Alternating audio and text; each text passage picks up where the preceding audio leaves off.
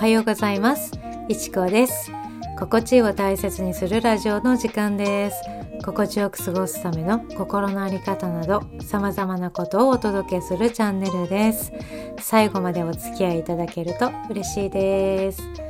はい。すっかりね秋になりましたね。っていうか北海道はもうすでに冬の気配があるんですよ。もう冬ですね。はい。これからどんどんね、日は短くなるし、もう、もう短いですよね。日ね、日も短くなって、気温もどんどんどんどん下がっていきますね。で、本格的な冬っていうのはまだ先かなと思うんですけど、本州の方は。だけど、今の時期ですね、季節の変わり目じゃないですか。で、この季節の変わり目の不調ありませんか？今日は季節の変わり目秋の不調の乗り越え方っていうお話をちょっとしてみたいなと思います。夏の終わりから秋にかけてなんかねいつもね寂しい気分になります。お祭りの帰り道とか花火大会の後みたいなね、まあ、そんな感じがするんですよね。なんか寂しい感じがするんですよね。私の住む北海道は本州も含めてまあ、南の方にね、比べると、秋とか冬の訪れは、だいたい1ヶ月ぐらいですかね。早いですね。うん、1ヶ月ぐらい早いと思います。ですからね、北海道はだいたい9月入るともう秋なんですよ。うん、だからもう今はもう秋の終わりです。もう冬に差し掛かってるっていう感じです。今も、今もというか、もうね、最低気温マイナスになったりしてますから、本当にね、冬が始まりそうですし、そろそろ雪降ると思います。まあそんな感じですので、秋の訪れっていうのは北海道少し早めなんですね。なので、もう季節の変わり目はとっくに過ぎちゃってるんですよ。そう、とっくに過ぎちゃってて、私は毎年ね、この夏から秋にかけての不調っていうのがあるんですよね。うん。で、この季節の変わり目の不調っていうのはもう来て良くなりました。はい。良くなりました。うん。今年も乗り切ることができました。まあちょっと大げさなんですけど、これがね、意外と辛かったりするんですよね。なので、毎年私が どんな風に過ごしてるのかっていうのを、今ね、ちょうど季節の変わり目なのかなって思ったので、話してみようかなと思います。ちょっとでも参考になると嬉しいです。もうね夏が始まった時には日がね短くなり始めどんどん日没が早まると同時に日の出も遅くなってます。日照時間が短くなってくると必然的に太陽の光を浴びる機会っていうのは減りますよね。人の体は太陽の光を浴びることによっていろんなね効果があるんですよね。ビタミン D の生成もそうですしあのメンタルにね大きく影響するとセロトニンですね。この分泌が促されるっていうこともあるので本当にねこの光太陽の光を浴びるっていうことがすごく大切だなっていうのは本当に思ってます。季節の変わり目特に秋とか冬の不調の原因の一つには日光不足が考えられるんですよね。季節性のうつっていうのはまさにこれにあたりますし、まあ、あの冬だけじゃないですよね。夏でも、えー、紫外線のね影響を恐れるあまり。いろんなねこう紫外線対策ですね、うん、これによって日光不足になったりするんですよ。あと暑さで外出が外出する機会が減ったりっていうのでも、まあ、夏でも起こりうることだと思うんですよね。この日光不足ね。とは言ってもねこう外に出ることでこの日光不足紫外線ですね。紫外線が当たることになるわけじゃないですか。でもこの紫外線っていうのは肌にとってはいいことは一つもないんですよね。だから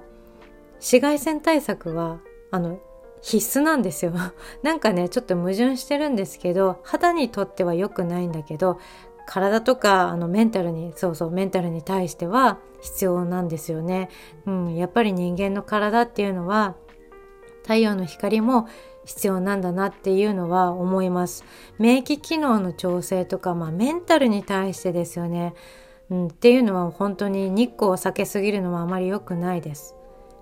真夏のね日向ぼっこっていうのは注意が必要なんですけど涼しくなってる今の季節秋ですね、まあ、北海道はもう寒いですけど今は日向ぼっことか日光を浴びるっていう時期に適してるのかなっていうのはありますよね実際ね。顔とか、まあ、そういうところはね特に紫外線気をつけたいところだと思うのでこの辺はね紫外線対策しっかりした上で日向ぼっこがおすすめなんですよね。日光浴、うん、日向ぼっこですね。これがおすすめです。で、どのぐらいね、するといいのかっていうのなんですけど、今の時期、秋とか冬ですね。この秋冬は、うん、30分とか1時間ぐらい、まあ、うん、30分ぐらいするといいのかなって思います。で特に冬は紫外線の量が減ってくるからもう少し時間伸ばして1時間ぐらいっていう感じかなっていうふうに思ってます。あとは、うんと、北に行けば行くほどちょっと時間を伸ばした方がいいのかなっていう感じはありますね。なので北海道がまあ一番長めにこう日向ぼっこをした方があの効果をね日光の効果を、まあ、太陽の光の効果を得られやすいのかなっていうのはありますね。まあ、そうすることでビタミン D の生成とセロトニンの生成というか分泌をね促すので、うん、やっぱりねある程度ね時間をね取った方がいいのかなって思います。だけど冬秋でも紫外線は降り注いでるから、まあ、その辺は本当に対策は忘れずにっていう感じですね。で逆にですね春夏は紫外線の量が多いので少なめな時間を狙ってやるのがあのポイントかなと思うんですね。で午前中ですね少なめな午前中に短時間ねささっとね 日向ぼっこするのがいいのかなと思います。だから朝かな。朝日を浴びる感じがやっぱりね理想なのかなっていうふうに思います。5分とか10分で十分だと思いますし夏とかになるとあの暑いと思うのでそういう時はあの無理したら熱中症になりますからそれはあの気をつけてください。あの暑い時は日陰でも大丈夫です。紫外線の量が春夏は多いので日陰でも十分紫外線の効果を紫外線の効果じゃないですね太陽光の効果を得ることができると思いますので日陰でも大丈夫だと思います。その時は少しね時間を伸ばしたりっていう感じかな。まあ無理せずにねもう暑すぎるとかもう寒すぎるとかそういう無理せずに気持ちいいなって感じる程度にするのがいいかなって思います。あともう今なんか時間とか言ったけど、まあ、実際ねそんなに気にせずあの気が向いた時とか、まあ、あの思い出した時ぐらいでもいいのかなって思います。はい、あえて日向ぼっこするっていうのもなかなか難しいと思うんですよね。なので外出する時外に出るじゃないですか。歩いたりする時間出勤する時とか通勤する時とかあとはね健康維持のためにウォーキングされてる方ジョギングされてる方はもうこれは日光ね日中され歩いたり走ったりされてる方はここでもう日光を浴びてることになりますからもうそれでいいと思います。あえて日向ぼっこをしなきゃとかじゃなくてもいいと思うんですよ。積極的にこう歩いたり走ったりねこう外ですることで体力の維持にもつながってねこう体にもいいですしね日光浴にもなるこのながらですね。ながらにもなるのですごくおすすめできますね。なので気が向いた時とかこうやると、うん、体にも心にもすごくいい影響があるなって思います。夏はね私ゴルフするのでそれが日光浴になってるかなって思うしあとは冬になるとね、雪かきをするために外に出る機会がすごく増えるので、それも日光浴のカウントにしてます。はい。まあ、外をね、うんと、なんだろうな、あえて歩くっていうね、なかなかそういう時間もなかったり、気が乗らないっていうこともあると思うので、もうながらでもいいと思うんですよ。うん。で、これ今ね、夏とか冬とかは、まあ、出る機会が私はあるんだけど逆に秋と春ですね出る機会がね極端に減るなっていうのはあるんですよ。秋になってくるともうなんとなく外に出る機会が減ったり、まあ、寒くなるからですね寒くなるから外に出ることも減ったり窓を開けることも窓を開けて換気してる時間ですね。そういうのも減るんですよね。そして日も短くなる。まあこの時期ですね。この時期私は毎回不調になるんですよね。この夏から秋のこの境目ですね。季節の変わり目でうん、あの不調になります。不調になるっていうのはあの気分がすごく沈んじゃうんですよね、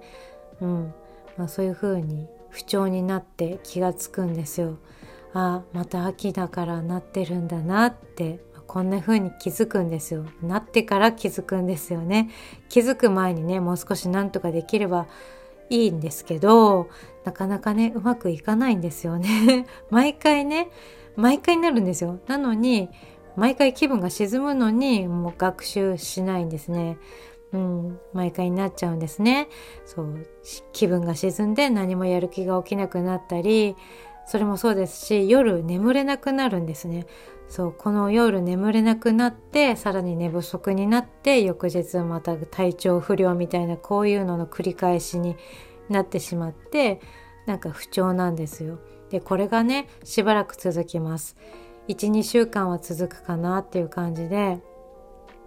あのねこの不調なんですけどだけどしばらくするといろいろ気をつけたりしてます外に出るようにしたりあの太陽の光を浴びるようにっていう風に意識をしてるとだんだん収まってくるんですよね。うん、あの季節にも慣れてくるっていうのはあるかもしれないんですけどまあいろいろやってるおかげかなっていうのはあります。はい、今回少し長かったんですよね。うん、なんかちょっと体感的にね実際どうかわからないんですけど長い感じがしましたなので外の空気を意識的にもう吸うようにしたり出るようにして、まあ、そういう風に気分が落ち着いていったわけなんですよね。はいなので今はすっかり気分も、うん、あの沈んだ気分も元に戻ってます。はい。日向ぼっこの大切さはもちろんなんですけど、生きていく上で欠かすことのできない食事ですが、まあこちらもね、しっかりとバランスよくとることはまあ言うまでもないですよね。うん、これもかなり基本中の基本だと思います。それから適度な運動もやっぱり必要なんですよね。やっぱりこういう生活があって、うん、あのね健康体でいられるのかなっていうのはやっぱり思います。運動って言ってもねあの激しいことをやる必要もないと思います。さっきも言ったようにねこうジョギングまあジョギングじゃなくてもいいですね。散歩ですね。もう散歩でもう十分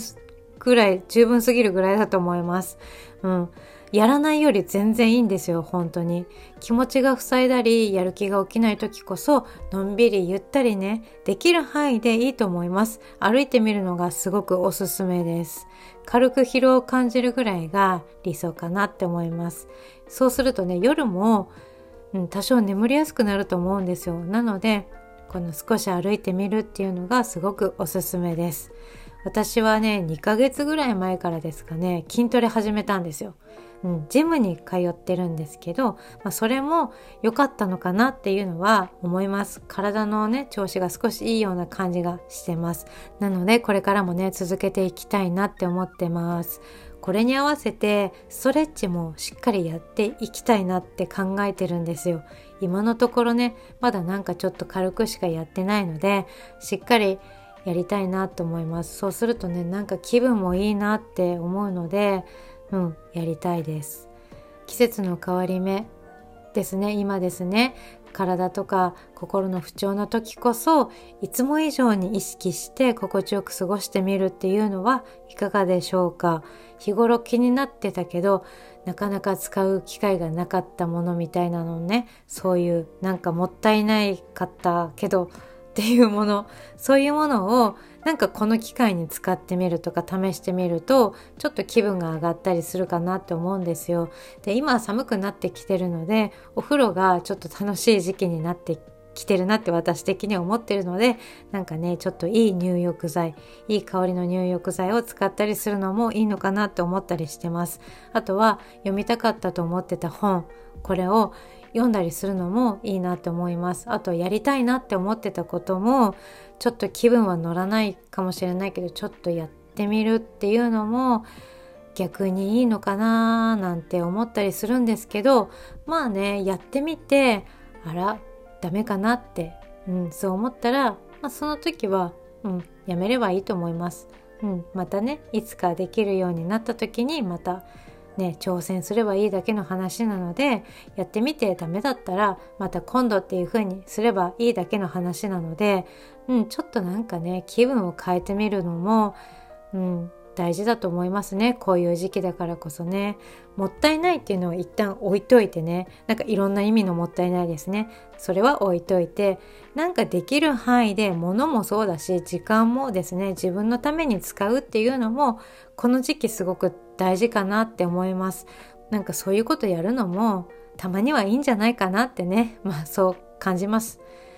辛い実感がね一生ね続くわけじゃないです。これが一生続くわけじゃない。今は少し辛いけどまたきっと良くなるっていう風にねこう自分を信じて過ごすのがなんかこれが良くなるの良くなるのになんか一番近道なのかなっていうのは感じてます。心が一瞬でもね軽くなれる過ごし方っていうのをもうこう自分なりに見つけてまたね心穏やかに過ごしていきましょう。はい、ということで今日は季節の変わり目の不調を乗り越えるっていうお話をしていきました。いかがだったでしょうか？なんかね、まあ、新しいことなんかね、話してないですね。話してないです。当たり前なことばっかり言ってますけど、実際人間っていうのはこういう風に生きていくんですよね。まあ基本のところなんですよね。やっぱりね。なので、まあ、結果心も体も健康になるっていうのは、何かこう自分にいいこと体にいいことをこれをすることによって健康になれるんだなっていうのはなんか思います。そう思いました。まあそれにはね気持ちがいいとか心地がいいっていうこの感覚っていうのがもう必要だっていうのもありますよね。まあこれが本当にこの感覚が本当に大切だなと感じます、そこに心と体のね調和が詰まってるなっていう風にね思うからすごく必要なものだなっていう風に思います。心地がいいとは一体何なんだろうって考えた時にそれは幸せを感じるかどうかっていうところにたどり着くんですよ。自分が幸せを感じてるのかどうかまたはね心地いいと感じてるかどうか、まあ、それが不調に対してなんかこの打ち勝つために 一番効果的なことなのかなって日々感じています。太陽のね光がね気持ちいいって感覚があったらねもうその時はきっとこうセロトニンのね分泌がされてるはずです。はいそう思ってまた軽やかに生きていきましょう。今日も最後まで聞いてくれてどうもありがとうございます。また次回の配信でお会いしましょう。いちこでした。